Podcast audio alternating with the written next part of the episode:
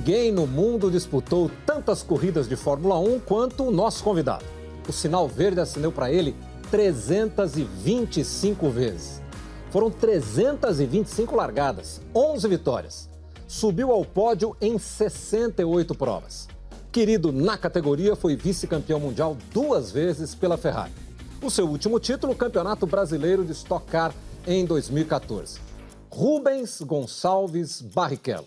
O Rubinho, ídolo nas pistas, respeitado no mundo inteiro, mas no Brasil é dono de uma paciência de Jó. Tantas são as brincadeiras, algumas desrespeitosas, com a sua trajetória nas pistas.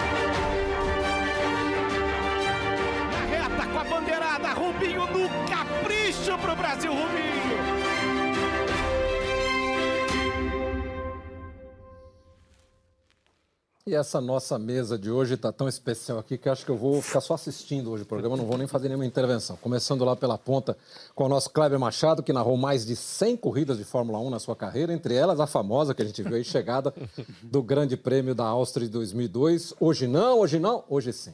O Rubinho já começou a chorar antes do programa Nossa, começar. Eu, já, eu, olho ali já. já é. No lado de cá está o nosso Guilherme Pereira, repórter correspondente da Globo atualmente na Fórmula 1 e nos últimos três anos tem sido assim. Está aqui o nosso Luciano Burti, ex-piloto de Fórmula 1, piloto da Stock Car, faz parte do nosso time de comentaristas aqui da casa. José Emílio Aguiar, que é editor-chefe atualmente do Esporte Espetacular, mas é um especialista em Fórmula 1, né? escreveu coluna no Extra durante oito anos sobre o tema. Tenho muito orgulho e satisfação de ter a Bárbara Gança aqui conosco hoje, jornalista, colunista, escritora, nasceu e cresceu respirando asfalto. Ela é filha de Piero Gança, né, que foi o primeiro campeão brasileiro de automobilismo em 66 uma família toda envolvida com automobilismo. E meu querido amigo Pedro Bassan, repórter aqui dos canais Globo e também foi correspondente da Fórmula 1 há muito tempo, cobriu praticamente todo o período em que o Rubinho foi é, piloto e venceu aí pelo mundo afora. Rubinho, para a gente começar, o que dizem, eu, como eu disse, eu sou mais um espectador aqui hoje, porque todo mundo é muito mais especialista do que eu, mas o que dizem é que na Fórmula 1, para chegar até a Fórmula 1, para fazer sucesso na Fórmula 1, o cara não pode ser 100% bonzinho, 100% bom moço, né? Você acha que na sua carreira, na sua trajetória espetacular de Fórmula 1, você foi bonzinho demais? Bom, primeiro de tudo, falar que quando eu estava vendo ali assim, o coração acho que estava mais alto que a largada de Interlagos. É impressionante como me emociona ainda essa, essa, essa coisa toda, essa trajetória, mas dessa forma, né? A música é um, assim, é, é demais. Eu já vi muito outros esportes pedindo pela música, porque a música é tocante, né? Então, quando eu ouço assim, e ainda uma imagenzinha com os filhos, aí é para é quebrar mesmo. Mas eu tenho essa imagem que hoje já não é tão. É... é engraçado que demorou o tempo da rede social aparecer para eu tirar essa imagem de que o Rubinho era bonzinho demais. Até porque daí a pessoa começou a entender o meu dia a dia meu lado pai, meu lado piloto.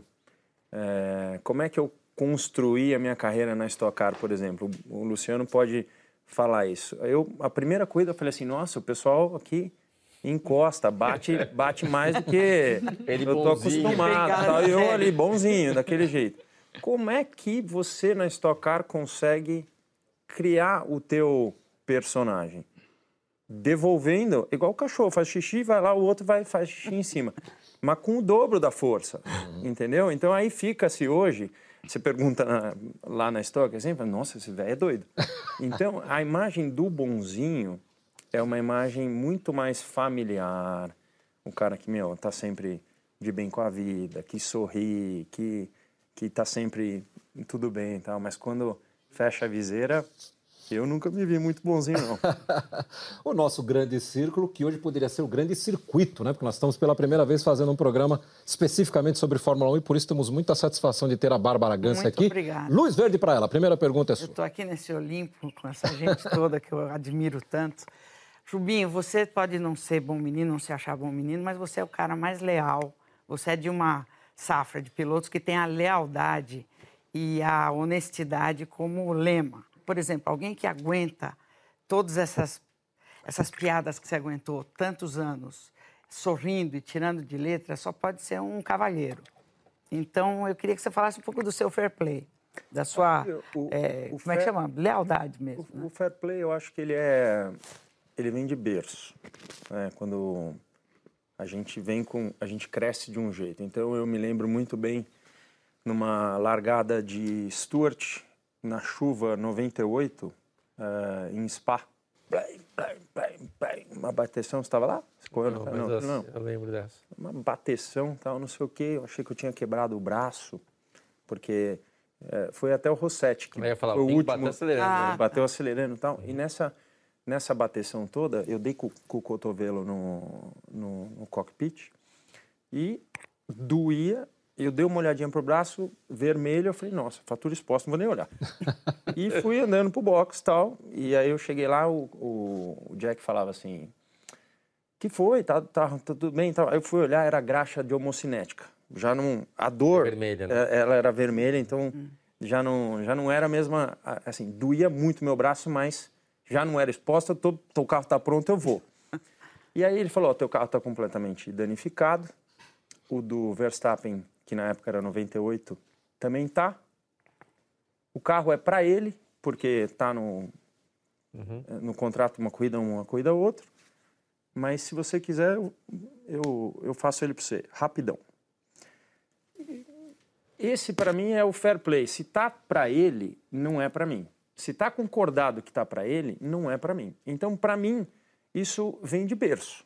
Então você vai falar assim, mas então você precisa ser um escroto para correr e para. Eu acho que não.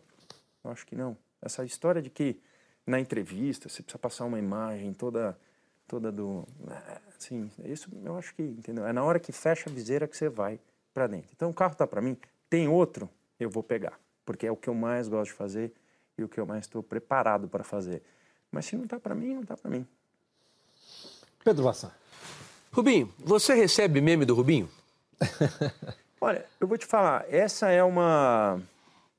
O cara não tem coragem de ficar.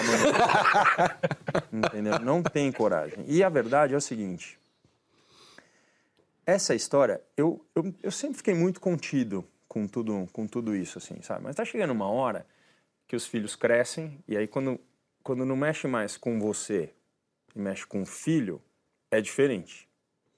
Então, quando a gente tem um país que ficou mostrando por quase 10 anos um meme na televisão, sendo ali, todo mundo vendo toda terça-feira, nego falando, falando, falando, falando, aquilo cai em crença. Entendeu? Ninguém, ninguém vai lembrar da história. Por exemplo, quando é que a gente fala de carro de corrida? Não tem um cara que conhece ou não conhece que vai chegar para mim e vai deixar alguém brincar e que é o que acontece hoje. Dentro da minha rede social, o cara brinca, quem está lá dentro está me seguindo porque gosta e já derruba. Mas a gente ainda vive dessa expectativa que eu tenho certeza que meus filhos não vão, não vão ter, porque eu passei o que eu acho que a gente tem que ter de índole deles. Porque hoje, se um programa da, desse nível começa a falar que o, o baiano é, é dorminhoco, que o, que o o cara de Porto Alegre é, é, é, homossexual. Não pode mais, a gente não pode mais brincar com essa coisa. Então, o programa não vem mais a existir para fazer os mesmos tons que se fazia tanto tempo atrás, entendeu? Então você vai falar, ah, eu recebo, não recebe. Quando você vai ver, isso é tão pífio. Para mim, acabou bem como qualquer outra história que tenha, que tenha feito. Agora, vai se brincar com isso, eu acho que tem que ter um certo limitinho ali para para o negócio. Para mim, assim, não vai mudar nada como não mudou o tempo inteiro, como eu fiquei calado o tempo inteiro. Mas é importante colocar isso para que a pessoa entenda. Se o cara quer fazer a brincadeira porque ele não quer, ou não quer entender, ou não quer fazer, tá tranquilo. Para mim, assim, eu até acho que realmente nessa história de quando tiver que fazer o livro, o cara vai entender um pouquinho mais, entendeu? Vai, vai entender um pouquinho da história que você conhece, né? Você, Bassan, foi procurar antes de me fazer a primeira pergunta para saber se essa pergunta teria como é que é. Puta, o cara era pobre, morava em Interlagos, não tinha dinheiro o motor dele era chamado de feijoada, que era pistão de um, biela de outro, não sei o quê, entendeu? Então, e pô, o cara foi campeão brasileiro cinco vezes. Peraí, tem alguma coisa nesse menininho aí que vai. Mas eu vou chegar para você para falar, ó, oh, faz uma entrevista legal comigo que eu fui cinco vezes campeão brasileiro. Não vou, né? Você foi fazer o teu estudo. Então, o brasileiro precisa fazer esse estudo? Não. Mas ele ficou acostumado há muito tempo dando risada de uma coisa que não era muito verdadeira, era simplesmente um humor que fez parte do brasileiro, que ficou acostumado com a história e que aí caiu em, em coisa. Hoje o cara nem sabe e de repente está fazendo. Mas você se magoa naquela época? Ou até hoje, enfim? Não, com certeza tem, tem o seu lado de, de, de, de mágoa, porque você. O cara que brinca com você, ele tem que estar preparado para brincar, oh. brincarem com ele. E isso não acontece. Isso não acontece. Você fala, ô careca, ô bigodão, ô cabelo branco, é o cabelo branco, baixinho, ô baixinho. Cada aí... um tá soltando o seu Uma sessão de terapia. Curte, por favor. Eu vou inverter a ordem, ia falar dos moleques mais para frente, mas como já apareceu a imagem, você já tocou no assunto, é, queria falar do Dudu, né? Do Eduardo que está fazendo a carreira dele. Eu lembro no começo, o Eduardo tinha dificuldade em largada de kart, que ele tirava o pé. E em vez de você ver isso como um problema, você falou tranquilo, porque você falou que você também teve esse problema no início, né, de falta de agressividade e tal. Mas depois você falou ainda recentemente que você acha que o Eduardo é melhor do que você. Então explica pra gente. O fato do Eduardo é o seguinte: a gente, eu dei para ele o kart com seis anos. Ele pegou, mas não pegou uhum, tanto. Uhum. Aos 10, ele pediu. Aí começou. Só que ele começou meio catch-up, assim, meio indo atrás, não dava, sabe? Ele já era mais velho que o amiguinho, mas o amiguinho tinha 4, 5 anos de categoria. E aí, meu, ele estava sempre ali e tal, e ele teve que passar por cima disso meio que sozinho. Fora que ele sim vive um pouco de ser filho do Rubens Barrichello, uhum. que foi pentacampeão brasileiro de kart. Vamos pegar só os títulos lá daquele comecinho. Uhum. E aí ele falava direto, falava, pá, então, é, quando com quantos anos você tinha quando você foi campeão? Aí eu falava 11, ele já estava com 12. Isso para ele era uma pressão uhum. muito grande. Então, eu fui só no lado mental. Eu fui trabalhando só o lado mental. Quando eu vi ele pegando no volante, ele pegava igual eu. Eu não ensinei. Eu ia só no lado mental. Quando eu vi, ele tem uma aceleração progressiva igual eu, mas eu não ensinei. Então, quando eu vi, o filho da mãe estava mais rápido que eu. Então, é, entendeu? Porque eu fui fazendo a fortaleza da cabeça dele. Então, uhum. essa última corrida agora que a gente correu em, é, em Miami foi uma maravilha, porque Você perdeu dele ele, feio, né? ele é um teste para mim. Uhum. Né? A gente estava conversando antes do programa dos 47 anos, o que, que muda, o que, que não é. Então, se eu posso estar tá perto de um, uma, uma, um adolescente fazendo o que faz, significa que eu estou fazendo bem. O kart shifter é da coisa mais difícil fisicamente que existe. Mas assim, kart com disparado, é um kart com marcha. Uhum. Então, eu cheguei lá, tal, fizemos o primeiro treino, eu virei 47,9, ele virou 48,1. Eu olhei para ele, ele estava triste. Eu falei, velho, na boa, papai, hein? Pista de rua. Dá uma olhada, essa pistinha de rua aqui, ó. Só dar na calçadinha ali e Uhum. Fica tranquilo, meu. O papai conhece esse negócio aqui e tal. Ó, oh, mas é isso aqui, eu tô fazendo isso aqui, isso aqui, isso aqui. Beleza. Ah, no, no treino saiu, virei 47,9, ele virou 47,7. Ele machucou quatro décimos do dele. E aí eu cheguei para ele e falei assim: bom, já entendeu, né? Era só isso aqui, toca para frente. Dali para frente ele só foi abaixando e o meu não abaixava, velho.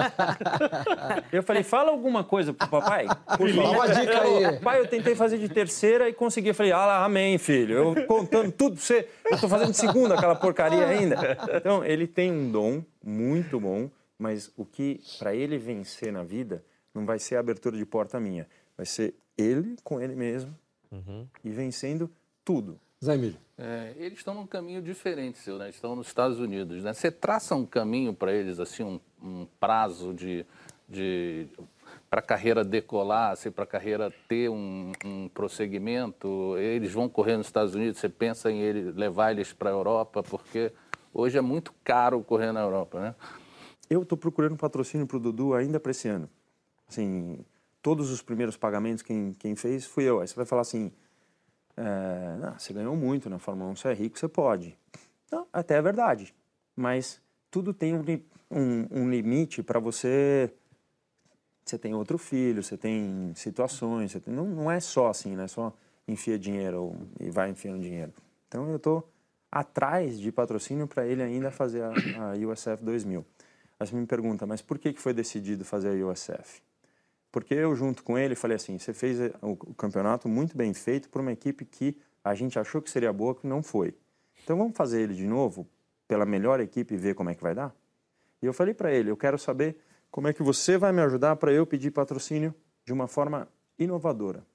Eu quero saber alguma coisa que a gente vai fazer. Não é igual o vovô fez, que falou com arisco, que se, se eu chegasse lá eu daria tudo de volta. Para mim, meu pai inovou o mundo do, do automobilismo, né? Que para aqueles que não sabem, é, o patrocínio pagou tudo e quando eu cheguei cheguei lá com o dinheiro da, do, do, do logo no carro tal, você pagava de volta aquilo tudo e depois ele virou sócio em 25% de tudo aquilo que eu ganhava.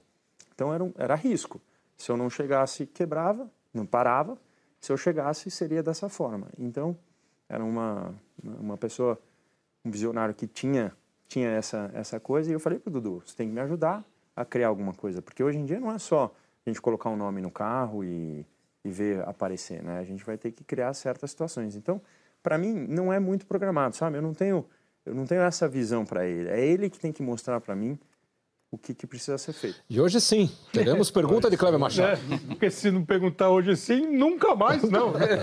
mas eu, eu, vou te perguntar um hoje sim, hoje não, mas sem a corrida. Está fazendo maioridade, né? 18 anos, está tirando carteira de motorista. Vamos patrocinar essa, esse hoje sim como piloto. É, naquele dia, o hoje sim era uma, hoje não era uma coisa positiva, né? Uhum. Hoje não, eles não vão fazer você dar o lugar para o Schumacher.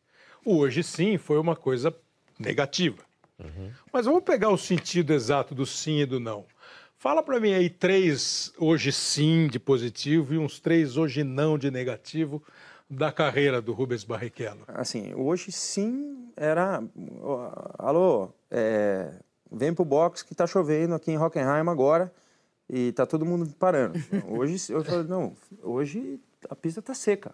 Então, não vou, não. Não vou, não. nem... né? Banquei e fui. E aí o cara falava assim, você é louco. Eu, só para deixar e, claro, esse, esse alguém era o Ross Brown, né? É, nada mais, nada menos. E o crazy. Sou louco, mas ganhei. Não, mas assim, na última volta, era muita chuva. Entendeu? Já tava...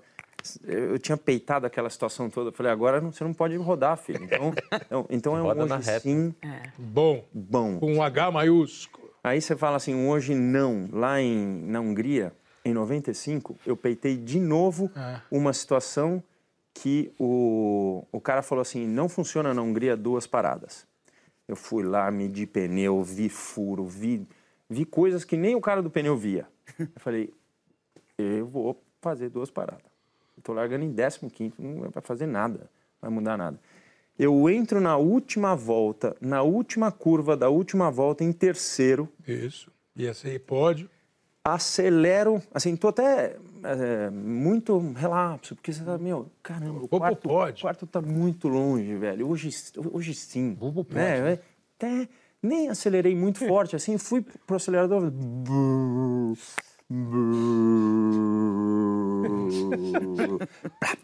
50 metros antes da linha de chegada. Sabe quem narrou essa corrida? Que... o Bobão. Foi? Acabou, você falou assim, pô, te devo uma. Ia ser pode. Tá Mas você narrou vitória minha. Narrei, acho que então, Mas essa aí quebrou o motor, só que eles tinham acabado de colocar um dispositivo no carro. Porque qual é o grande... Para uma, uma companhia de, de carros, né? Qual é o grande Não BO do negócio? Exato. É a fumaça. É. Opa, Não vou comprar esse carro porque é fumaça. Então tinha um dispositivo que desligava o motor um segundinho antes dele quebrar. Deixa, se, se ele quebrasse, eu tinha passado a, a linha de chegada No- sem no- no bafo, é. ainda. Então esse aí para mim, ó, é- É, é. esse e a gasolina 2003 de Ferrari. É. Esse hoje não também. Eu falei, não, hoje não. Ah, filho. boa gasolina. Eu tô, assim, esse aí ia dar uma Brasil. volta no segundo. GP Brasil. Esse aí ia ganhar com louvor, ia dar mil milhões de voltas ali e não- ninguém me tirava aquilo, né? Então, aquele hoje não. É um nãozão. E Hoje sim. acabou a gasolina no- e o carro parou. Hoje sim, eu. A de Silverstone 2003 também. Eu. Hoje sim começou muito antes, porque eu lembro, eu testei pneu A, B, C, D, F. Aí o C era o, era o top. Só que se eu falasse, eles iam ver que eu tava puxando um negócio para mim. E eu tive que ter Fortaleza, tem até um outro nome mais legal, mas não pode usar assim, de noite, mas não pode usar, para falar eu quero o A e o D. Aí, nas análises tal, não sei o que, eu não falei mais nada, porque eu escolhi o do Schumacher também. Entendeu? Então, tá. eu escolhia o negócio todo pelo estilo de cada um tal, e quando eu fiquei o escolher o oficial do negócio, o voto final era deles ainda, mas eu. E esse aí eu tive que escolher, não escolher o meu, para eles analisarem e, e falarem assim: não, vai o A e o C. E aí, quando ele- o cara escolheu o C, eu dava. parecia a Daiane Santos dando a pirueta sem mão, carpado. é. E aí, quando eu botei na pista, eu nem precisava me esforçar muito, porque o pneu era, ele era assim, das minhas 325 corridas, se teve um pneu que os caras fizeram pra mim, sem saber, foi aquele Você C lá. chegou em primeiro e ele chegou em quarto. Foi É, isso? mas aquele pneu era assim, eu podia, podia fazer, podia entrar mais 9 mil pessoas, né? Que entrou de novo doido lá na pista, teve um safety car Foi tua melhor corrida aquela, você acha? A É que aquela, não corrida? é? É que aquela, aquela, quando o cara falou do tal do C, eu cresci mentalmente, que é aquilo que eu estava falando do Eduardo, de um modo que você, eu sabia que eu ia ganhar disparado. É, Se dominou, você lembra, né? você estava lá, né? Não, não. Não estava nessa aí? Não, não. Se você lembrar, eh, você lembra na a categoria, você saía para classificar com o teu resultado da última corrida. E eu tinha acabado, eu fui um dos primeiros a quebrar na corrida anterior. Eu fui o primeiro a sair na pista. Como é que você vai fazer uma pole É. sendo o primeiro a, a ir para a pista? Mas estava tão bom que ninguém batia. E você ia entrando. Outro dia eu vi essa corrida de novo só para a classificação. E aí o nego vai entrando, vai entrando, vai entrando, vai entrando, vai entrando e ficou na pole. né? Vou pedir só licença para o Guilherme, que vai fazer, para fechar o nosso grande círculo, eu queria explorar um pouquinho mais hoje sim, hoje não, que virou até o título do podcast, Do que o podcast. Kleber Machado apresenta, que está sempre lá no Globoesporte.com, está nos eh, aplicativos de áudio. Mostrar aquele momento e depois falar um pouquinho sobre ele também. 2002, Grande Prêmio da Áustria. Esse se chorar é de raiva. Eu vou arriscar, Reginaldo. Eu não acredito que a Ferrari possa me arrebentar. Eu acho que hoje a Ferrari não vai tirar o primeiro lugar do Barrichello. Prefiro esperar. Hoje não! Hoje não! Hoje sim! Hoje sim! É inacreditável. Olha, é inacreditável. Não há necessidade da Ferrari fazer isso. Não, é, é- é a olha, olha o, o sinal da torcida. Isso é, é é a imagem mais frustrante do esporte. Olha a vaia, olha a vaia. Olha a cara do Ralf. E o Barrichello mereceu a vitória. O Barrichello ganhou a corrida esse domingo. A Ferrari não quis dar a vitória para o Barrichello. A Ferrari pediu para o Barrichello tirar o pé e o Schumacher ultrapassá-lo e ganhar por meio carro. Bom, eu queria aproveitar que você contasse um pouquinho dessa sua raiva, como você disse, esse chorar de Não, raiva. se chorar de raiva. Aproveitar que nós estamos com os dois personagens aqui desse episódio para que vocês falem um pouquinho sobre esse bastidor aí. Não, assim, se você, se você, eu vi a corrida de novo várias vezes e você nota o Kleber está indignado com a coisa, como o brasileiro ficou, mas o, que- o que a pessoa esquece é que a primeira coisa que aconteceu logo que eu saí de lá, eu passei mal. Eu, eu assim, mais do que qualquer resposta para um brasileiro, eu já te contei isso. Eu tinha que ligar para meu pai para falar por que, que eu fiz isso. Não, Era, é, é- é dignidade, é princípio, é, é assim. Aí, quando a pessoa entende o porquê que aconteceu depois de de oito voltas no rádio, que fala, que deixa de falar, que vai deixar, fala assim, não, mas isso é comprado, o Rubinho sabia disso. Não sabia. Eu já falei várias vezes isso e volto a falar. O ano anterior, eu deixei passar de segundo para terceiro. Isso. E eu desci do carro, indignado, só que ninguém prestou atenção, porque quem ganhou foi o Coulter, entendeu? E fui direto no cara e falei assim, e se fosse para primeiro? Se fosse para primeiro, nós nunca te pediríamos isso. Na mesma Áustria. Na mesma Áustria, porque na Áustria era aquela Áustria, Silverstone, eu também- Interlagos, aquele descia, nessa corrida. era assim, o cara era melhor que eu, já falei, 70% das vezes. Mas a minha 30, É. eu ainda me garantia de um jeito. E quando eu estava nas outras, eu estava pertinho. Teve lá as suas situações, tal. Suzuka, o cara era um fenômeno. A gente está falando de alguém que é um fenômeno. Então, a gente não está falando de alguém que era bom. A gente está falando de um fenômeno. Mas na Áustria, o fenômeno descia o meu carro, chumba nele. E aí, quando falaram que é- era para primeiro, que não, nunca ia acontecer, só ficou registrado. que foi a minha primeira resposta, que foi exatamente assim. O primeiro áudio foi assim: Bom, Rubens, estamos chegando na hora de você deixar passar. Falei: Não, não, não. Puxa o Tá arquivo. aqui, tá aqui que vocês nunca teriam pedido para mim Se fosse para se primeiro. fosse pra primeiro. Essa foi minha discussão o tempo todo. Eu fui. a razão por eu ter deixado ele passar na última curva é porque até a penúltima eu estava decidido a não deixar. Eles queriam que fosse mais, mais camuflado. Para eles, a Não, pra intenção eles é que era- não fosse Não, percebido. com certeza. Mas eu falei, eu não vou, eu não vou, não vou deixar. Mas você fala sempre que se vocês tivessem ouvido o que eu ouvi no rádio, talvez vocês pensassem diferente. Você algum dia pode dizer o que que você ouviu no rádio de tão Eu acho que definitivo? no, no livro eu definitivamente No livro que eu vou tenho, a, escrever. tenho a vontade de. Tenho, tenho, assim, sabe por quê? Porque não vai mudar nada, né?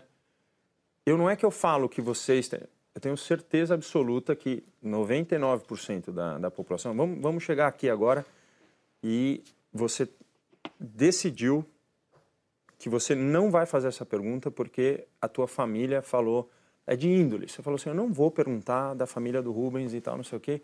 E no ponto, você está ouvindo assim, você vai Vai perguntar. perguntar, vai perguntar. Você vai Pergunta agora. Pergunta agora. Teve ameaça? Você- não, mas não é, não é a ameaça. É, é, o, é o simples fato do que vai te levando a imaginar o que podia acontecer.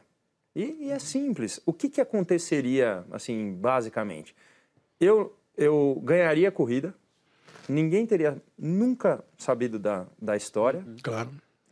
Ia chegar no final do ano, podia estar dentro como podia estar fora, entendeu? Então, era eu com a equipe, eu tentando eh, ser melhor dentro da equipe, eu... Tanto é que, porque a Áustria é o começo de um princípio onde o brasileiro começa a saber o que está acontecendo. Mas ninguém sabe por que, que eu deixei a Ferrari um ano antes do meu, do, do meu contrato. Não é por causa da Áustria, entendeu? Então, é uma situação muito diferente. E aqui, o que, que eu gostaria de ver daqui? A indignação das pessoas como a dele, que me conhece, que viu, que não viu que eu fiquei feliz, porque é isso. Isso aqui, isso aqui na Inglaterra, se tivesse acontecido, o cara ia cair matando na Ferrari e não sei o quê, mas o Hamilton ia ficar imune. Por quê? Porque, pô, o cara estava tentando, entendeu? Deve ter uma razão pela qual o cara deixou. E, e no Brasil tem uma imagem de fraco, de, de- Por isso que eu digo assim, 99, porque tem 1% que. Você acha que os caras deram mais pancada em você aqui no Brasil do que você merecia pela Ah, muito circunstância? mais. Eu cheguei agora, eu acabei de assinar para correr pela, pela, pela Argentina, na Toyota Argentina, para fazer o campeonato, que é um campeonato que eu sempre quis. Eu fiquei embasbacado com, com quanto. Quanto é grande a, a história, cara. É uma história, são 19 anos, né? O cara, outro dia tava, tava num, num, num restaurante, o cara falou assim: você vai me desculpar? Eu queria te dar um abraço, porque, puta, são, são 19 anos, entendeu? 19 anos, é bom, é ruim, não me interessa, meu. 19 você viveu comigo 19 anos, eu, eu queria te dar um abraço. Eu levantei, É, isso é legal. dei um abraço, porque é uma realidade, são, é muito tempo. É muito tempo. Guilherme, só, só um minutinho, desculpa. Sei que você- é imperdoável o que eu estou fazendo. Depois você tem direito a duas perguntas seguidas. Eu tô aqui, assim, observando. Eu acrescentaria, né? Ninguém fica num, num nível de competição na Claro. Fórmula 1 por 19 anos se não for bom, né, Claro. Mas eu queria mostrar uma outra, uma outra situação muito parecida, de alguém que deixou outro passar na- quase na linha de chegada, para a gente falar disso também. Por favor. Vem pra vitória ele. Na chicane, aproxima muito. Berger encosta, ele faz o sinal para Berger. Aí vem Senna, ele faz o sinal. Eu sabia, eu sabia! Senna deixa Berger passar! Brasil! Gerhard Berger vence! Ayrton Senna do Brasil, tricampeão mundial de Fórmula 1! Ele tira o pé na entrada da reta, deixa o amigo Berger passar! É dia de festa para todo mundo! Berger conquista sua primeira vitória! Senna mostra como é feito um grande ídolo, é um grande esportista! E essa é a questão, né, Robinho? Porque é uma situação parecida, mas todo mundo enaltece o gesto do Senna ao deixar o Berger passar, né? Como é que você avalia as duas situações? Só para deixar claro, o Senna foi contra, ele, ele não queria, ele não queria deixar Sa passar. Queria. Saiu invocado. Saiu invocado. É muito, é muito fácil de fazer essa, essa análise assim, porque primeiro a gente tem audiência que é menor por ser madrugada no Japão. Nessa corrida. Nessa corrida. Mas não é, não é isso, é porque o Senna, a gente tinha aí. Quanto. Que ano foi isso? E, exemplo? E, foi 90, foi o. Isso 91. É, 91? É. Então já foi o tricampeonato. O recorde é. de audiência, a gente está falando, é. sei lá, Interlagos deve ter chegado a 50 pontos de, de audiência, uhum. alguma coisa assim. Numa corrida dessa, vamos supor que só 30 pontos. Tivemos só 30, 30 só 30 pontos, mas tinha menos, menos pessoas. Sim, claro. Mas o foco, aquele mesmo do Dudu, é diferente, porque o cara deixou para passar, mas ele ainda é tricampeão. E aí sendo. o Brasil focou no tricampeonato. Quem focou naquele resto foi derrubado e aí acabou o negócio. Uhum. Se as pessoas tivessem entendido que o fato de eu ter deixado o cara passar era para continuar criando assim, falou, bom, tudo bem, eu não estou grande ainda na Ferrari, mas eu vou ser porque é isso que eu estou trabalhando. Esses caras vão chegar a um ponto que vão entender que, meu, sou eu que testo, sou eu que faço, eu que estou desenvolvendo, eu que quero, então eu vou conseguir. Se o foco tivesse ido para esse lado, aí você fala assim, mas Rubinho, você não foi. 2004, é, é, como foi 2002, Claro, não, dois. negócio? 2002. 2003, é, 2003 era, era um campeonato meio feito para mim. 2003 foi quando ele estava com o pescoço ruim, né? Naquele teste de Foi. Fiorano. Foi. 2003, fomos lá testar o carro em, em Fiorano. Ele deu duas voltas, porque era sempre ele que andava no carro. E ele saiu do do carro ano, e falou: primeiro é, primeiro temporada." teste. Ele saiu do carro e falou: Cara, eu não estou bem preparado com o pescoço, peço desculpa e vou para casa e volto quando o meu pescoço estiver bom. Eu desenvolvi aquele carro. E aquele carro, quando chegou na primeira corrida, já foi pole, aí o outro passou em cima, aí foi para o Brasil, acabou a gasolina, daí na, na, na Hungria acabou, quebrou a suspensão. Aquele, se a gente prestar atenção, aquele é um ano meio que é para. Eu fui quarto no campeonato, mas por muitas outras situações. Então, o fato de você relevar um momento para você crescer dentro da sua, da sua empresa, do seu coisa, era o meu grande, minha grande força, minha gana, minha, minha vontade. Eu sabia que eu estava me retirando para entrar com força. Quando eu vi que eu não ia conseguir, em 2005 eu me retiro da, da empresa porque eh, eu precisava tentar ser campeão, que foi uma coisa que depois quase aconteceu com, com a Brown. Senhoras e senhores, Guilherme Pereira. É, são duas, mano. Tamo junto. É, às vezes as pessoas esquecem, né? Ou essa informação demora.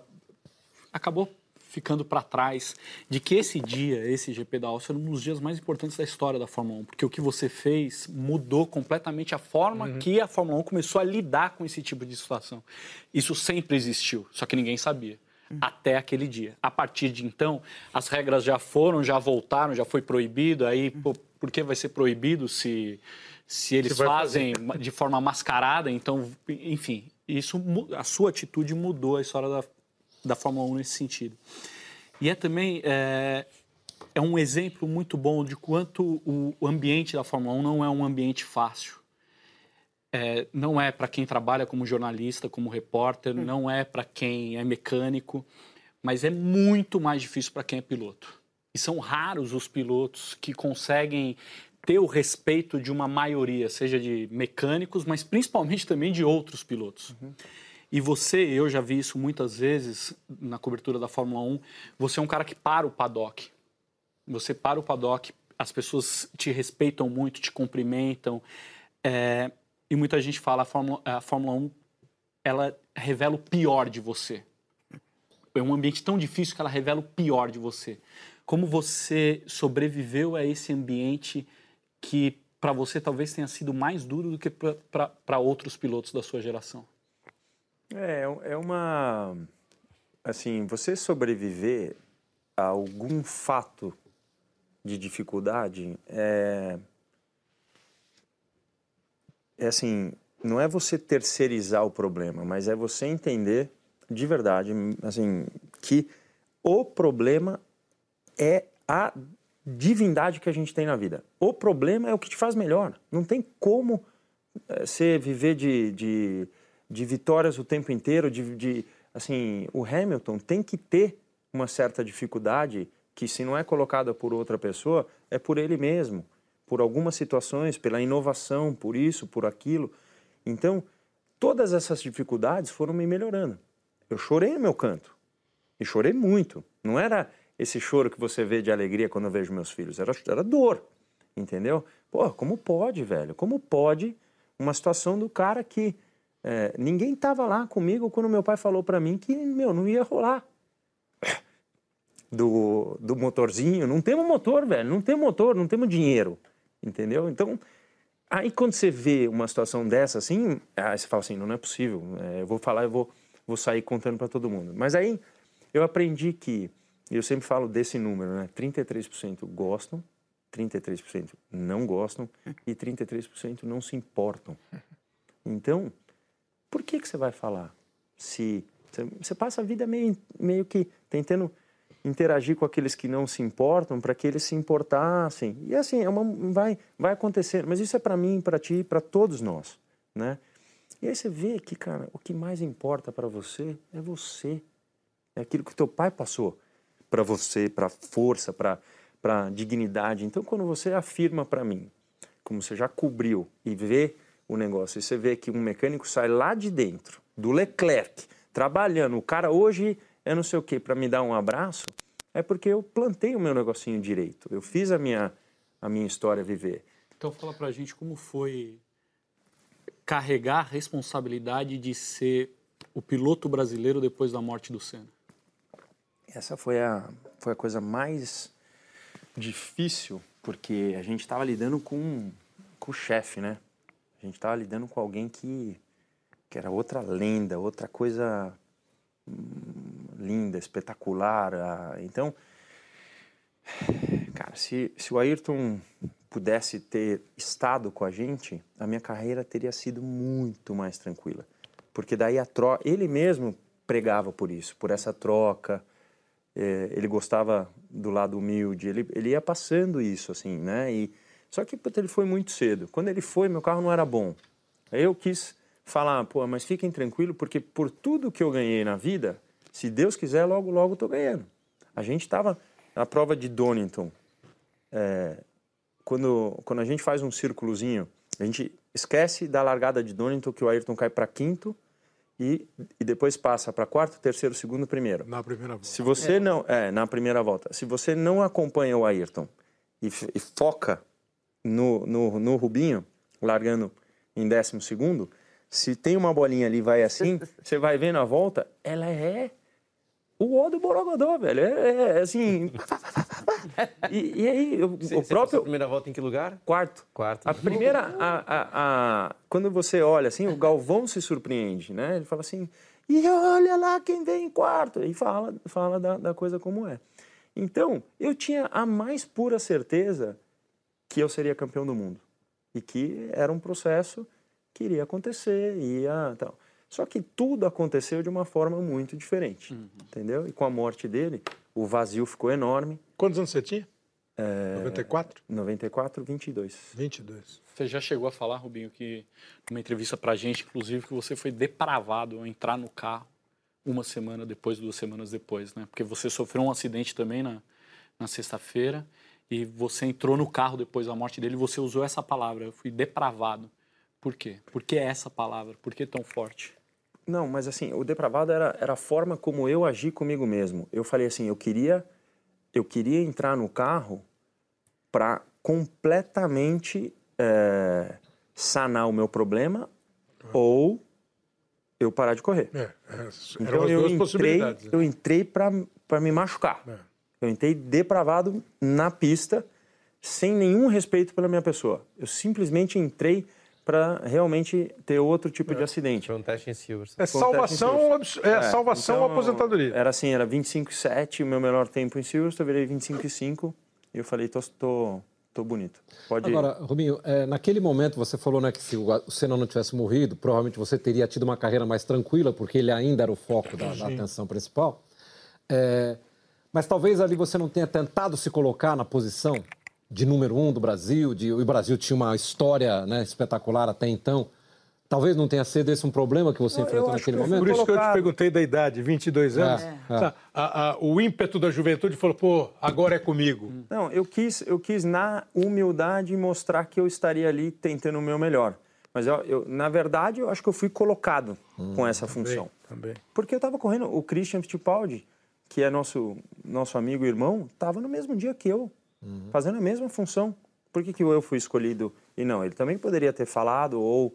Então, é uma coisa que, assim, foi escolhido porque era pupilo do Ayrton, era, tem todo o negócio. Puta, o cara ganhou todos os campeonatos, fez tudo, teve uma carreira... A minha carreira é muito parecida com a do, com a, com a do Ayrton, assim, né? Ele ganhou Fórmula Ford de 1600. Eu, de 1600, não andei, andei 2.0, que era a Fórmula Opel. Ganhei. Ele andou de Fórmula Ford 2000. Eu já pulei para a Fórmula 3. Ganhei. Ele ganhou. De lá, ele pulou para a Fórmula 3, ganhou, e eu fui para 3000. Então, é muito parecida nesse quesito. Então, dá para fazer um merge aí de, de que o menino vai conseguir. O Burt já tinha pedido a palavra, o Bassan também. Por favor, Burt. Acho que a minha se encaixa bem pelo que a gente falou de, né? Você não, não conseguiu vencer o campeonato na Ferrari, que você chegou a ver a chance, mas não aconteceu. Você tinha essa visão, que eu concordo, tá? A tua carreira, cara, foi brilhante. Então, também acho que era questão de tempo para acontecer, mas não aconteceu. Mas teve um ano, e eu vivi Ferrari, né? Fui piloto de teste na Ferrari três anos, vivi com o Rubinho. Eu acho que lá realmente era muito mais uma crença sua de você conseguiria, mas eu via que o cenário não era para você, era realmente para o Schumacher. Porém, em 2009, eu realmente acho que ali foi sua chance. Ninguém, até para contar um pouquinho, ninguém acreditava que o Rubinho correria em 2009. Estava desempregado no final de 2008. Eu era um dos amigos que falava, Rubens, desencana, cara, para com isso. e só ele acreditava e acabou acontecendo e de repente era o melhor carro do grid. Eu acredito em tanta coisa. Então, e aquele ano para mim era o ano que você realmente teve a maior chance. Eu corri com o Button de Fórmula 3, eu conheço bem o Button, que é um excelente piloto, mas de verdade, eu sempre achei você melhor que ele. Por que que não aconteceu?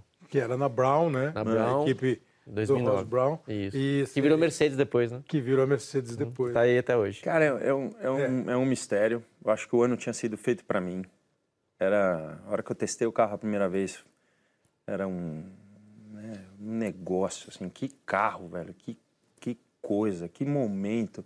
E de novo, que gratidão, cara. Tá desempregado um minuto antes, de repente sentar num carro que era Tinha contrato, acho que para algumas Quatro- corridas. não, era de 4 em 4. É, isso E o cara falou de 4 em 4, 4 em 4, aí não vai conseguir ninguém pegar meu lugar. Pode dar isso aí que eu, eu vou, vou começar a fazer. Tanto é que o Ross mesmo, naquele podca podcast que eu fiz pro... Pra Fórmula 1. Pra Fórmula 1, pro... pro como é que chama? O- Adam, ah, Adam não. Não, não, mas enfim, ele é um cara, gente... Beyond the Grid. É, Beyond the Grid. E daí o Ross Pô, a gente interage. pensando em Rafael, José, eles ficam Beyond the Grid. Beyond the Grid. E, e aí o Ross... Tom Clarkson. Tom Clarkson. É. Ele passa pelo... Assim, pelo negócio de reunião e tal, e a gente fala... Eu falo pra ele assim... Eu não sei se a gente pode parar a entrevista, mas né, o Ross tá passando aqui, aí eu falo assim, ó, eu... A gente tava falando de você, Ross. Aí o, o Tom fala pra ele, fala assim... Ele tá falando pra gente aqui que da, do momento descontratado para contratado de 2009. Ele fala assim, ele falou assim, foi a melhor coisa, a melhor decisão que eu tive na vida. Então, foi é, gratificante né, de ouvir aquilo. Mas, assim, nos termos práticos da história, como aconteceu, é assim: sair para treinar em Barcelona, pista fria, sabe que o Barcelona é aerodinâmico, não é freio, Sim. tranquilo, puta, rápido pra caramba, mais rápido que o Button, acabou. Aí acho que a gente foi fazer Jerez ainda, mas a menos 6 graus de, de temperatura. Então, assim, tecnicamente falando, nessa temperatura você não consegue saber quais são os problemas de um carro. Você só consegue ver a velocidade dele, saber se funciona a asa, porque nessa o frio faz com que o peso fique maior em cima de uma asa. Então, com esse peso maior, ele empurra o carro mais para baixo e gera aerodinâmica. Se a asa tiver que quebrar, quebra no frio, entendeu? Num começo de, de, de você Carro novo, de- carro novo, essas coisas. todas. Aí, beleza, fomos para para Melbourne. E saí em Melbourne no primeiro treino mais rápido, mais rápido, mais rápido. E já tinha até subido na minha cabeça. Nossa senhora, tá, tá muito fácil esse trem aqui, que é muito, muito feito para mim. E aí chega no último treino antes da classificação, eles falam assim, Rubens, tá, era, tinha que decidir o setup de carro na classificação, não podia, tinha que ir é, com gasolina, aquelas coisas todas. E aí teve que tirar a calota. Quando ele tira uma das calotas, o meu, o meu carro ele perde balanço e a gente está falando em dois décimos, mas dois décimos naquele mundo competitivo. Tirou calota por questão de, talvez, de temperatura. Temperatura dura- de freio. Temperatura de freio. Pra corrida não meu- dava para usar calota. Não, mas a, e- e- a calota, ela. Tava deixar claro a calota lá. num carro de Fórmula 1 tem um efeito aerodinâmico muito grande, tá? Isso, é. E aí eu tive que tirar a calota, o carro perdeu a aerodinâmica, perdeu o balanço, eu fui segundo por milésimos do Button. E o Button não perdeu tanto. Não perdeu. E aí eh, eu não tive. eh, eles, a gente não treinava, porque também não, não é que tinha dinheiro, aquela coisa toda. E o tal do. O meu freio era diferente do Button, porque eh, eu gosto da, da pegada de freio, aquela que, que para logo. O Button gosta de um carro que vai parando. Então, para mim, eu essa sensação me dá. É como se está superaquecendo e aí não, não vai parar. Então, não era para mim, não era para mim, não era para mim. Eu testava todo ano o tal do freio dele e não gostava. E nesse ano, cara, eu estava perdendo tudo na tal da calota. E eu falei para eles, depois de cinco provas, eu queria testar o freio do Button. Coloquei, o Button nunca mais andou na minha frente. Mas até lá ele já tinha ganho cinco um provas. No primeiro bloco, o Rubinho, nós tivemos em vários momentos o Schumacher aparecendo aqui na nossa conversa, sobretudo no episódio lá de 2002 e tal. Em vários momentos você se referiu ao Schumacher como ele, o cara, o fenômeno e tal. O nome dele apareceu muito poucas vezes pronunciado por você. Então eu queria, só para a gente deixar, eh, trazer essa história para o público, né, sobretudo os mais novos, eh, de qual era efetivamente a sua relação, ou como terminou a sua relação com o Schumacher depois da sua passagem pela Ferrari. Como é que era o ambiente entre vocês? Eu não conseguia. Você lembra como eu chamava ele? Michael. Michael. Michael. Eu não, eu não tinha. Então, assim, eu, eu, eu quando falo Michael, eu falo. Talvez não na mesma grandeza que o chefe Ayrton Senna, mas para mim foi uma grande oportunidade. Né? É, o, o Jack Stewart falou assim: fica na minha equipe, porque lá eles vão te trucidar. É mesmo. Então eu falei não, mas eu preciso disso para mim. Assim é uma coisa que eu, eu quero, né? Eu quero eu quero saber o quanto que eu sou bom. então desafiar. por mais é, é, é, o desafio sempre foi parte da minha vida, né? O desafio de não ter dinheiro, de competir com equipamentos inferiores ou de viajar para a Europa a primeira vez. Eu essa decisão de chegar quando eu desci na Itália sozinho eu já não tinha mais água dentro do corpo de choro, porque eu falei, puta, agora, velho, agora você tá aí, ó. Tinha 16 anos de idade, não achava o cara que, que, da equipe que tinha ido Te buscar. me buscar. né, agora, vou fazer o quê? Aí é onde você começa a ter experiência, calma, para resolver os negócios. Então vou ficar parado aqui e vamos, uma hora vai, vai resolver. E se resolveu realmente. Então, o negócio do, do, do Michael, que é a primeira vez que eu falo que eu chamava ele assim, é uma, é uma história delicada, porque ele andou mais vezes do que eu andei na frente dele. Mas até então, ninguém nunca tinha chegado tão próximo dele como eu cheguei. E eu tinha, assim, teve muitas coisas que foram acontecendo durante o, o- todo o período que eu, eu via das qualidades dele, mas eu usava aquilo como uma, uma coisa que eu, que eu teria que melhorar. Ele era um fenômeno saindo do, do box com um pneu ainda muito, ainda na assim, baixa pressão tal.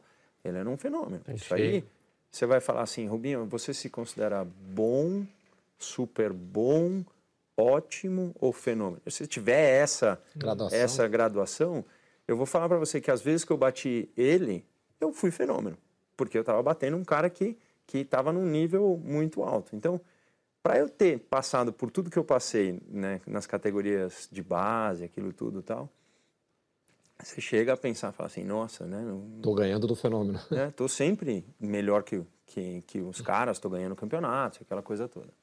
Então, a minha relação com ele era muito amistosa. Você pode perguntar para ele, ele pode ser muito sincero. O Luciano viu a gente tomando um copo de vinho, não sei o que e tal. O cara, meu, era... O cara amava meus amigos, inclusive o Luciano. Assim, não tinha... Depois, Era lógico divertido, que, né? Que tem, tem a, a sua... Assim, ele, eu lembro dele em 2008, 2007, ele, ele chegando para mim no grid de Barcelona e falando assim, eu largando em décimo, não sei das quantas, aquele, um daqueles rondinha que, que não, não andava tão bem. Ele falando, pô, você não tem noção, a vida depois da Fórmula 1 é, é muito legal. né? Você fuma charuto, você anda de moto, você não tem que dar satisfação para ninguém. Eu lembro de ter, ele falou da moto, porque ele estava andando de moto na, naquela época, e falou do charuto, assim, né, como se fosse uma coisa. Ele é aposentado. Ele é aposentado. Eu falei assim, mas o charuto a gente fumava domingo à noite. Eu não gosto, mas você, você, você sempre me dava aquela porcaria lá e, e a gente se divertia e tal. Eu falava para ele, o meu eu gosto muito, não é o fato de eu estar eh, em 14 quarto, 13 terceiro, é o quanto que você se doou para aquilo. Porque não é o primeiro, o segundo, é, é o quanto você se doa para ter o... Né? O programa de hoje, ele é eh, o 16 como eu ouvi vocês falando. Você quer que ele seja melhor que o 15 Claro. e, e cada vez vai ser desse jeito, melhor, melhor, melhor. Então, quando eu cheguei lá, eu tive até um problema meio psicológico de falar assim, pô, mas você está falando que o cara é melhor que você? Como é que vai fazer isso aí? Mas o quanto que ele era melhor que eu, eu não, tava, não sabia se era é, 1%, 2%, se era é, 51, 49. Eu não eu não estava, entendeu? Eu falo 70, 30 para meio que para amanhã não estar no jornal. Ah, Rubinho falou que o Schumacher, entendeu? Que é um saco isso. O Brasil ainda não, não tem essa essa benevolência de, de simplesmente querer é, ver a palavra positiva do negócio. Porque o cara era muito legal. Então, mas quando azedou? Uma hora azedou, aparentemente. Mas azedou. Eu, eu, eu, Apesar desse papo que você está falando, já é bem depois do que seria falar, a hora do azedo. azedou, azedou quando uma vez a gente estava no kart Eu das falar isso agora. Eu tive que separar isso aqui de brigar no kart No lá em kart das Florianópolis. estrelas, quando veio, veio, veio tirar satisfação por um negócio que eu não tinha feito, que falaram que eu chamei. Porque eu já fui, eu, eu- vocês, me- quem, quem me conhece sabe o que, o que, que eu sou. O brincalhão, entendeu? E aí, quando o cara lá no, lá no meio daquela arquibancada ficava assim... Rubio, Rubio vai passar o Schumacher, Schumacher, ia!" não era isso? Era todo mundo. Aí o cara fala, o que eles estão falando de mim? Eles estão falando ídolo, ídolo. Entendeu? Então, aí, uma vez veio me falar que eu falei dele isso, Acho que que eu puxei lugar, o né, couro. alguma coisa. E teve vezes que de brincadeira puxou Mas vocês o couro. ainda corriam juntos? É, Ele já, não. tinha, ele já tinha aposentado já, mas ele veio aqui correr de kart. Não, mas não teve um momento em que vocês correndo juntos, que vocês tiveram uma relação estremecida? Não. E até por isso você Mas saiu da ele Ferrari? nunca, ele nunca não? foi Nunca? desleal assim nessa troca, ou na troca de informações, ou, por exemplo, eh, pegando eh, eh, componentes do carro que eram para você e acabaram ficando com ele. Isso é- Não, já tem, falar? até porque você sabe, mas assim, não é. Mas não assim. é, Este fator, ele estava sempre imune, porque não era ele, a equipe dele era muito boa. Era a equipe. A equipe dele, ele não tinha. Ele, na cabeça dele, não tinha um processo pessoal comigo, porque quem fazia Claro. alguma situação não era ele. Ele não precisava Áustria- estudar Na Áustria, você. ele não poderia ter sido o cara que evitasse aque- aquela situação? Ele, pessoa física, poderia. Eu se acho ele que seria quisesse. o único em 2002. Ele é o, era o único. Por que não evitou? Porque é aquela coisa que eu falei. Eu respeito quem faz ou quem deixa de fazer, eu não faço. Então, eu tive a oportunidade, no exemplo que eu dei no começo do programa, falando da Stuart. Entendeu? Então, Claro. já teve outras que eu fui o, o, o filho da mãe fazendo? Já. Já. Várias. Várias, assim, de, de você falar assim, tá bom, fiz, mas não faço mais porque não está certo esse tipo de coisa. Mas, até porque é um mundo muito egoísta, né? Um mundo... Então, não é, não é que é assim, bonzinho, bonzinho, bonzinho, não faz nada. Não tem... Temos vários exemplos, o Luciano pode ter os deles e, e, e quem vier vai, assim, se for sincero, tem que contar certas situações que, que aconteceram. Mas aquele dia só ele poderia. Tanto é que no rádio eu falo assim: pergunta para ele, por favor, se é isso realmente. Nós não vamos perguntar porque não cabe a ele decidir. Agora, nesse, nesse, nessa dinâmica toda, você não se sentiu um pouco traído pelos seus próprios engenheiros? Porque estava todo mundo nessa, ou não? Eu cheguei no box, meu engenheiro estava muito chateado. É. Mas muito. Era o Cantone naquela época? Eles- Eles não, não tinham como fazer nada. Né? Ali era Ross Brown e Jean Todt. Não É, não- não- Mais ainda, foram outras situações desconhecidas que, meu, cheguei lá, o nego tava, tava chorando, assim. Você sabe? foi visitar o Schumacher depois do acidente? Não, eu tentei, ah, mas eles me... Eles falaram que eu não poderia ajudar. Então foi essa a Você resposta. sabe se alguém foi da Fórmula 1? Eu já li o Massa- Jean O. Felipe, o Felipe, Felipe foi, foi. o Felipe foi lá faz, faz muito tempo, né? Então, Eu acho que o Felipe foi. Felipe foi. Bassan, depois o Burt, Guilherme. Essa pergunta me fez lembrar de uma historinha rápida. Em 92, eu era repórter de rádio e tinha uma entrevista exclusiva com o Emerson Fittipaldi. Momento maravilhoso para mim, jovem repórter. O Emerson se atrasou. Quando ele chegou, ele falou assim: vem comigo no carro. Aí eu fui com o meu gravadorzinho de rádio entrevistando o Emerson Fittipaldi dirigindo pela cidade de São Paulo. Imagina o presente que foi para mim. Para minha surpresa, quando a gente chegou no lugar que ele ia parar, ele falou: agora eu vou entregar pro manobrista porque eu sou péssimo para estacionar. Olha, viu como são as coisas? Rubinho, como é você como motorista dirigindo na cidade de São Paulo? Eu, Faz uma ótima pergunta. eu, eu sou um bom motorista no, no quesito seguir as regras e principalmente se eu tenho alguém no carro. Aí você vai falar assim para mim, mas você realmente consegue andar no limite da velocidade o tempo todo quando você pega uma estrada? Não. Não dá. Não é. Dá dor de barriga. É, Você só foi radar reportado à frente. É, por aí, por aí. Então, o meu eu gravei a minha voz ainda. É, então, mas é, eu, eu quando tenho uma pessoa, eu, sou, eu não sou daquele que eu vou tentar te impressionar de cara. Se você, se você quiser andar comigo na pista, aí é diferente.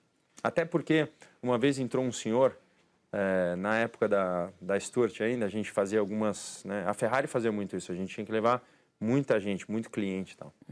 Esse era a relação pública que tinha que fazer. Mas o senhor entrou, eu nunca mais vou me esquecer. E eu mandei uma volta média, que eu falei assim, não deve, né, não deve saber nada e também não quero machucar o, o cara, porque o cara fica assustado. Né? Muita, já vi muita gente sair vomitando do carro depois da volta.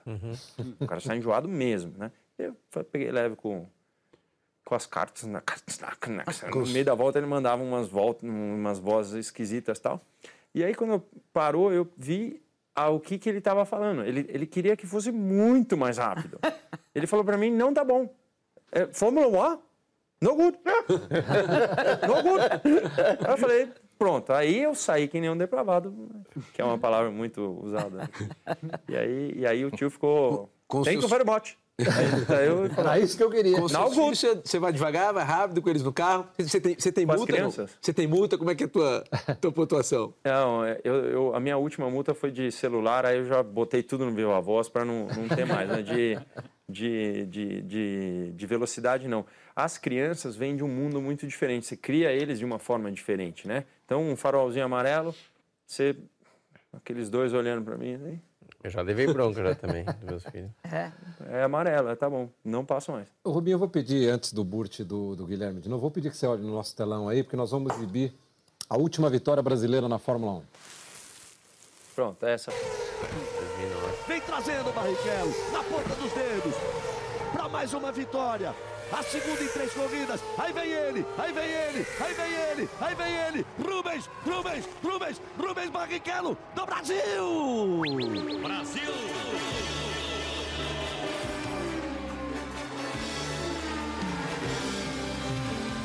Na ponta dos dedos, Rubens Barrichello do Brasil. Brasil.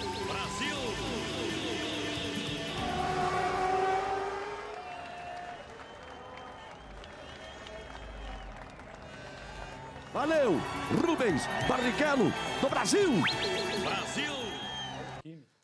Ô, Rubinho, 13 de setembro de 2009. Portanto, neste ano, em setembro, nós vamos completar 11 anos desta última vitória brasileira. Para um país que construiu o que o Brasil já construiu em Fórmula 1, né? a gente fica se perguntando por que chegamos a esse ponto de nem ter piloto na Fórmula 1 do Brasil. Que, que aconteceu com a nossa dinastia, com a nossa escola de, de pilotos que vinham do kart, iam subindo as categorias de base e brilhavam na Fórmula 1 e hoje não tem mais? Eu acho que desatenção. Desatenção e achar que nunca vai acontecer com a gente. Porque você vai perguntar assim, mas então agora a gente não tem mais aqueles pilotos? Tem tão, tão bons quanto. Os meninos do kart continuam despontando, mas muitos não conseguem passar do kart por falta de apoio financeiro. Não tem uma escola, uma, uma situação que a gente possa aprender de qualquer outro esporte brasileiro que, que, que a gente teve o suporte. E aí você fala assim, mas Rubinho, você está trabalhando nisso? Nós todos trabalhamos nisso todo o tempo, para que exista uma coisa que seja uma migração de interesses, porque esse mundo do esporte como um todo, ele é muito vaidoso. E aí um precisa ser melhor que o outro, que precisa ser porque é a federação disso, porque é o que, entendeu? A gente precisa ter uma confederação só, que hoje é melhor que ontem, mas que agora entendeu que nós precisamos apoiar, que nós precisamos ter um campeonato onde a gente dê 100 mil reais por patrocínio de alguém para o cara achar os outros 200 e não ele achar os 300, entendeu? Uhum. Alguma coisa para que a gente faça, porque tá todo mundo andando pela própria perna, não tem Precisa como. ir para fora do Brasil. Não tem como. Eu, o cara fala assim, pô, Rubinho é, consegue arrumar muito fácil. Eu preciso de 373 mil reais, é, desculpa, mil dólares para o Dudu correr no campeonato. Eu arrumei 200 mil da, da, da patrocinadora que me apoia na, da, da, da Ale, que me apoia na, na, na Stock Car, que muito gentilmente vê que o Eduardo tem, tem um, um talento para seguir, entendeu? Mas você vê, vê quanto fa falta, faz a conta do dólar para o Brasil, tá? então não é, a gente está caminhando. Aí depois o cara chega na Fórmula 1 e fala lá, é, o Brasil, você, quantos atletas, não, não só nesse, né, que chegaram no topo e fala assim: você gostaria de agradecer alguém? O cara agradece. A mãe, o pai, pai os tios. Não tem, não tem aquele negócio, entendeu? O, o, próprio Hamilton fala muito de que o país ajudou, de que daí levou, que daí a McLaren pegou. Então tem muito. Mas, Rubinho, o próprio Hamilton fala que a Fórmula 1, o automobilismo, deveria trabalhar para que mais negros estivessem no esporte, para que mais mulheres estivessem envolvidas na, na Fórmula 1 sempre ele não fala com essas palavras, mas ele sempre passa o recado de que a Fórmula 1 é elitista demais. É, e talvez esse, essa, essa dificuldade de mais brasileiros chegarem à Fórmula 1 seja isso também, um pouco de falta de dinheiro, porque quem está na elite, na Inglaterra, nos Estados Unidos, consegue chegar. Você acha que a Fórmula 1 tinha que mudar, que a Fórmula 1 tinha que se adaptar a uma nova sociedade e ser menos elitista? É que depois de um certo tempo eu vivi é, uma situação de que por que, que eu não corri o meu vigésimo ano? Porque alguém chegou com uma bolsa muito muito grande de dinheiro, então o cara falou, pô, entre eu ter que pagar você, eu vou vou decidir por isso aqui. E aí hoje você vê, você pergunta para mim, a Williams onde ela tá? Para mim era claro que isso ia acontecer, porque daí por muito tempo ela optou pela bolsa de dinheiro. Entendeu? E não pelo desenvolvimento com um piloto, com, com aquela coisa, entendeu? Tocando, tocando para frente. Aí não tem o que fazer. Não tem mesmo aonde chegar. Você tem que ter um momento onde o piloto saiba traduzir exatamente o que o túnel de vento está falando para ele, principalmente numa Fórmula 1, entendeu? Porque são testes realizados. O dinheiro pesa muito hoje, então? Mas muito, mas muito. Eu, hoje, hoje você não tem. Se você não tiver pelo menos 20 milhões de dólares, você não consegue chegar um na Fórmula 1. Hamilton não seria piloto hoje? Hoje, eu vou te falar que é mais difícil, seria não, mais difícil para ele chegar do que, do que do aconteceu. Que então, mas ele chegou, porque houve lá um projeto da McLaren, Sim. que pegou ele, ele chegou. Aí a gente estava conversando antes do programa do filme sobre a, a disputa do, do, do Nick Lauda com o James Hunt, o Rush, e o começo do filme é o Nick Lauda pegando dinheiro para comprar um lugar é o, o, James Hunt com um patrocinador, um cara rico, que não era rico nada, é. que ia lá buscar dinheiro para. E eles. Aí uma hora o, o Lauda fala assim: Pô, você gostou do que eu fiz pro carro do Clay Regazzoni?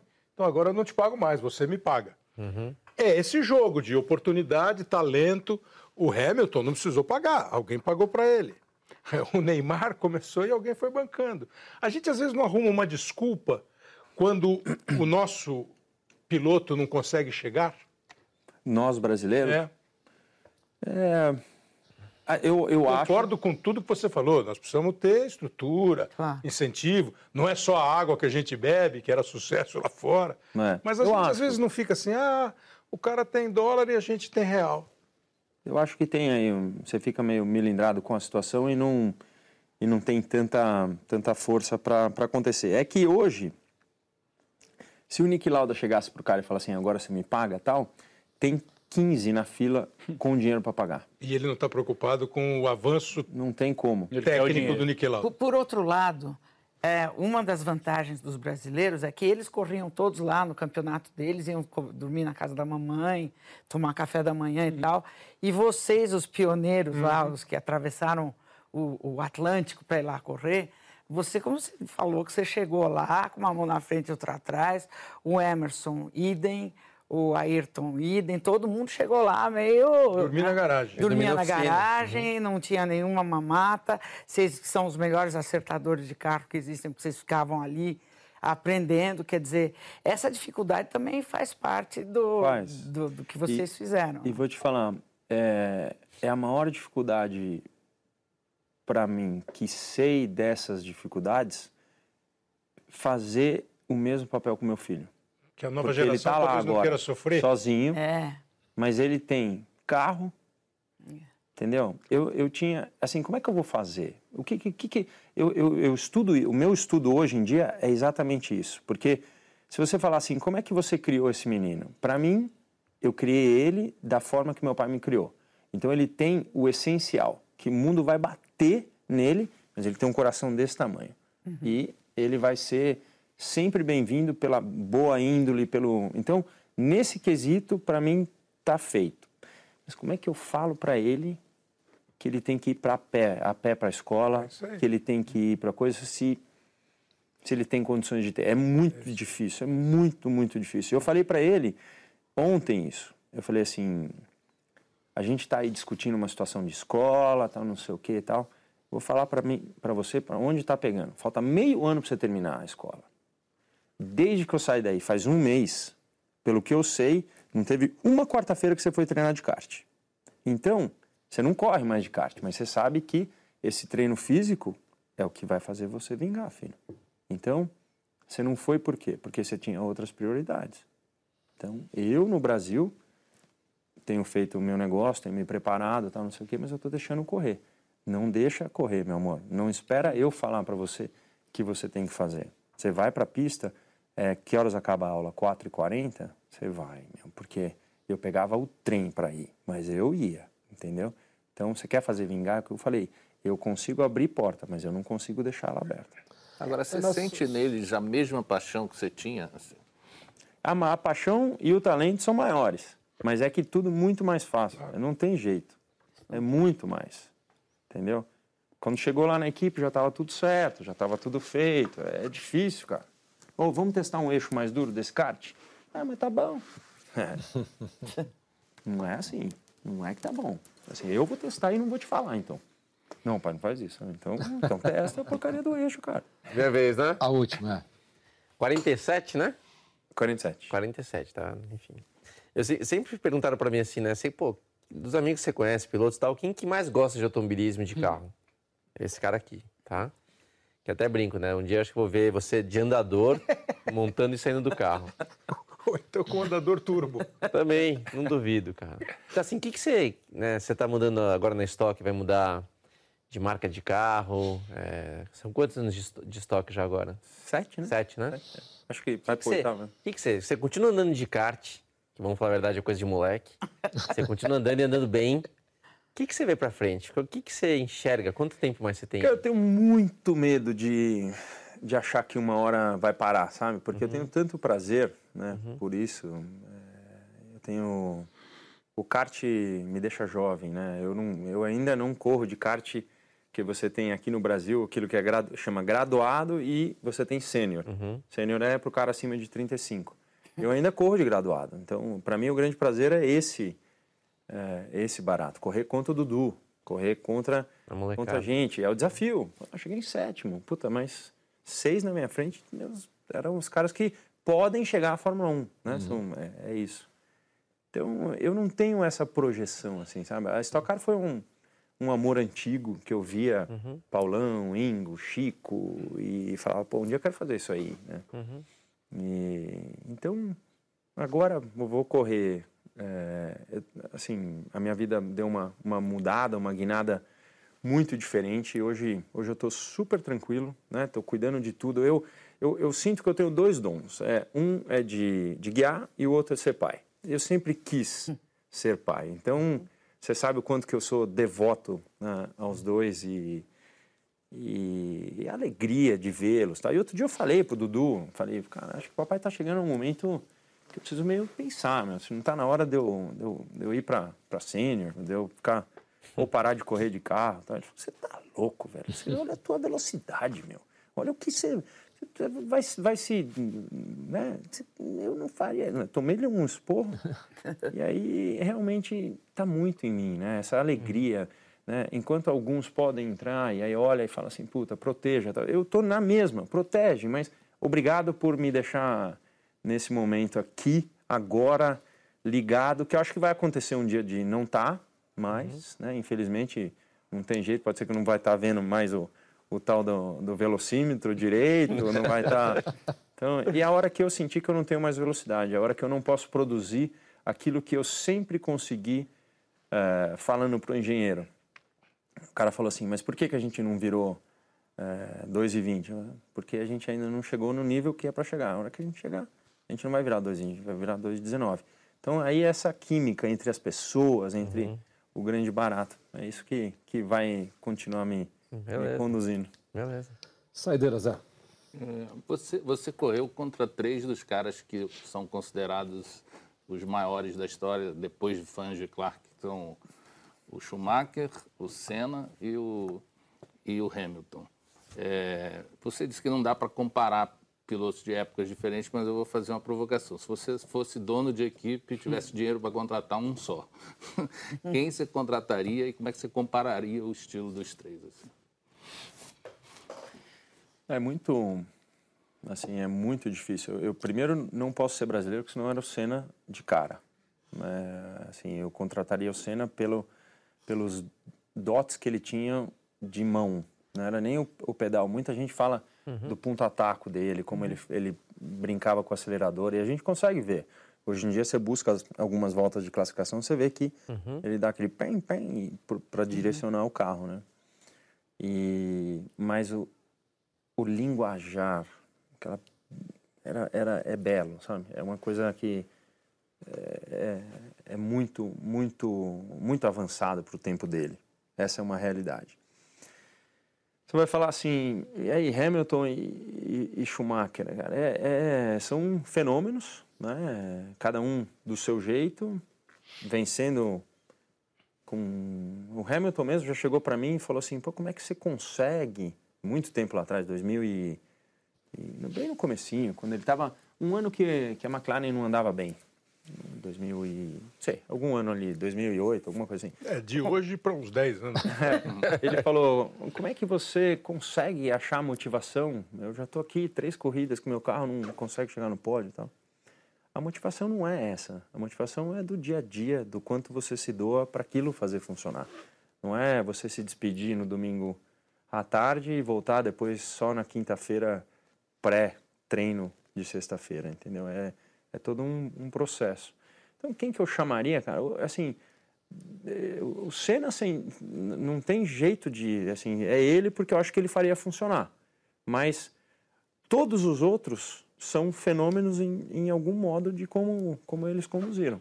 Hoje, para mim, o, o Hamilton está num, num patamar muito alto, muito, muito alto, que é talvez mais alto do que o Schumacher conseguiu chegar. Ponta-taco ainda é botar o pé direito aqui no freio e o. e- e- e Então, Não é- você, não é- você- é, aqui assim, ó, só- Freinho. e- É, você não é mais dono de equipe, você é o comentarista que você falou. Eu fiz direitinho, vai. Fez? É, direitinho. Os cinco, os cinco maiores dos maiores da Fórmula 1. Eu diria que. Pode até dar um empate, vai para ser seis. Não, mas é, é- é assim, eu, eu nunca pensei nisso, para te falar a verdade, mas entre Senna, Hamilton, eh, Schumacher, você tem eh, de fenômeno, você tem aí um. Eu acho muito forte esses dois que estão vindo entre Verstappen e Leclerc, mas É eu não sei se eles vão chegar a bater todos os níveis de, de coisa. Isso- da minha época, você fica no Schumacher até voltar mais para trás. Aí você tem o Nelson. Quer dizer, Schumacher, Senna e Hamilton, fenômenos. O Hamilton já. E o Alonso? O Alonso. É. Não poderia deixar de lembrar. É, Eu- que eu monstro, convidei para ser meu, meu companheiro de equipe lá na, na Super TC Argentina, na corrida que tem nos 200 km. Ele vai? Ele vai? Não, eu, eu tenho conversa, tenho fecha. Fecha. Então, tá bom. Agora, o que acontece com o Alonso chegando na Stock Car? Ele, ele, todo mundo imagina que o Alonso vai chegar e vai ganhar fácil, né? Ele vai andar... na- Não, nós Não, não. Se, ele, se o Alonso uh, convidassem o Alonso para guiar na Stock Car, o que aconteceria? é, Cara, a mesma coisa que aconteceu comigo. Pastar um pouquinho, mas aprender, né? Então, a minha primeira corrida, eu classifiquei em 13 terceiro. Para muitos falam assim, pô, o cara andou de Fórmula 1. Mas foi o melhor classificado dos últimos não sei quantos anos. Então, é, tem aí uma, uma percepção do, do negócio. Então, tem que... Não sei, tem- teria que ver. Mas, você vê, no Rally o cara tá mandando muito bem. É, é fenômeno, é fenômeno. Não poderia deixar de lembrar de, dele. Então você falou quatro e o quinto. O, aí, o que eu- você falou foi o Nelson. Lauda, o quinto você- Fangio. Foi Mas tá bom. sua época. Tá bom. Guilherme Pereira, você deu alguns tocos durante o programa, mas os reservei para você a última pergunta da nossa gravação. Rubinho, uma coisa que sempre assim me chamou muito a atenção é corrida em Singapura. Você está chegando ali no, no- no autódromo, uma multidão de vermelho. Corrida no Japão, uma multidão de vermelho. Corrida no México, uma multidão de vermelho. E como jornalista, assim, eu sempre fico pensando o que é vestir a camisa número 23 do Chicago Bulls? O que é jogar com a camisa 10 da seleção brasileira? Eu e o Kleber até batemos um papo sobre isso. A camisa 10 da seleção brasileira. O que é ser piloto da escuderia Ferrari? É louco, é louco. Não pode deixar você, você não pode subir na, eh, deixar subir na cabeça, porque você vira fenômeno, você não paga mais nenhum restaurante, entendeu? Você não tem, não tem mais fila, não tem mais nada. É um negócio é, muito, muito doido. Você não, não desce, não tem, tem tudo arrumado. É, Assim, eu tenho um filme, até que se, se eu um dia eu fizer um documentário, uma coisa assim, tem coisas que você, você não sabe. Eu bater um papo com, com o senhor Ferrari, o busto dele, eu conversando com ele. Viu. Eu conversando, com- eu agradecendo ele. Muito obrigado. A gente, já viu, a gente já viu esse filme algumas vezes, sóbrio e não sóbrio. Você chegaria, Rubinho, você chegaria para o Hamilton e falaria, assim- falaria assim, porque existe esse papo É. que a Mercedes acabar, o que, que ele vai fazer. tá? Chegaria para ele e falaria, vai lá, encerra, encerra a carreira lá. Ou não, eu, ou a- se eu protege. acho que eu não preciso chegar, ele já sabe. que ele tem que ser piloto da Ferrari. que qualquer pessoa que tiver a chance de chegar em um nível competitivo é, com a Ferrari deveria fazer. É uma é um must, assim, sabe? É, o, o- é que assim a gente, nem eu estava falando, por que a Fórmula 1 e não a Stock Car, né? Tem porque a gente coloca níveis. Se a gente não colocar níveis, a coisa fica tudo igual. O vermelho vira igual o prata. Mas o vermelho, ele já desde criança ele é vermelho, entendeu? Então, quando você vê teu nome com, com, com um cavalinho, é diferente, entendeu? Eu fui agraciado no meu dia, primeiro dia que eu andei, tinha nevado, não tava um baita sol, mas muito branco. E, e com o caminhãozinho eles entraram, a pista secou e ficou branco ainda, assim, sabe? Então é, é diferente, é diferente. E eu, eu, eu aposto com você que o Hamilton sabe.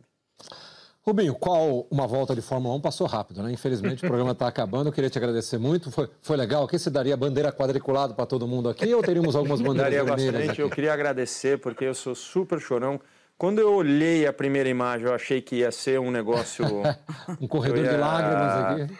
Mas é que assim, para mim, é, realmente quando a gente coloca alguma coisa das crianças que envolve família, que esse negócio do pódio com eles, da, de ver eles crescendo, de, assim, o pódio e como bem, bem como o esporte serviram sempre para o meu ensino, né? Não é o esporte em si, ele ensina, ele ele pode é é uma coisa tão gratificante você lutar, às vezes você consegue, às vezes você não consegue, mas essa coisa de ser pai é, de dois, duas, dois é, serzinhos especiais. Então, na hora que eu vi, eu falei assim: hum, tá indo para um ladinho. Graças a Deus eu, eu fui- eu fui bem composto. E você vai ver quando você for avô. É, Meus queridos, quero agradecer a todos vocês pela presença aqui. Muito obrigado, Rui Bar. Foi um Uma privilégio tê-lo aqui. Rubinho, muito obrigado. Foi ótimo o programa, ficou muito legal. Muito obrigado e parabéns por tudo que você já construiu. E quero lembrar você de casa que pegou pela metade, não conseguiu ouvir o programa inteiro, ou quer ouvir de novo tudo. Nós temos o nosso podcast que está lá na página do Globoesporte.com, junto com Hoje é Sim, Hoje Não. Obrigado.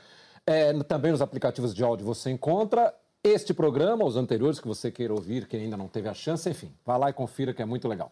Muito obrigado pela sua atenção. Na próxima edição do Grande Círculo estaremos de volta com outro grande personagem. Um abraço e até lá.